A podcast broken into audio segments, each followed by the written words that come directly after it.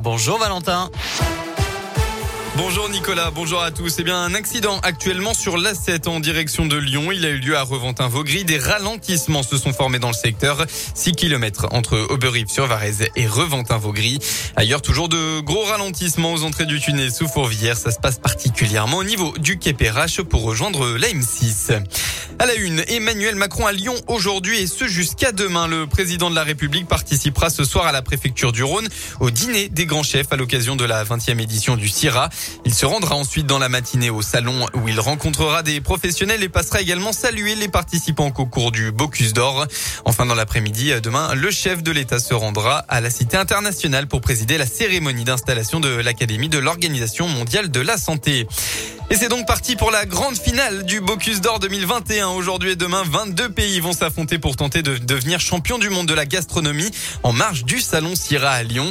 Ce matin, c'est la Norvège qui a ouvert le concours à 8h, suivi de l'Italie, du Costa Rica et de la Suède. La France passera demain à 8h26 avec le chef lyonnais David Tissot.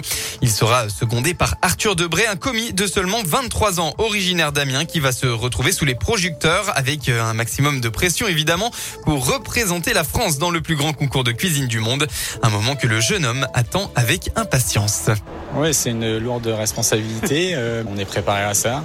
Ce jour-là, je vais euh, certainement vivre un de mes rêves parce que euh, quand j'ai commencé la cuisine et quand j'ai eu envie de faire des concours, le Bocuse d'Or, c'était le Graal. Et, voilà, 23 ans, débuter sa carrière avec, avec ce genre d'expérience, c'est fabuleux.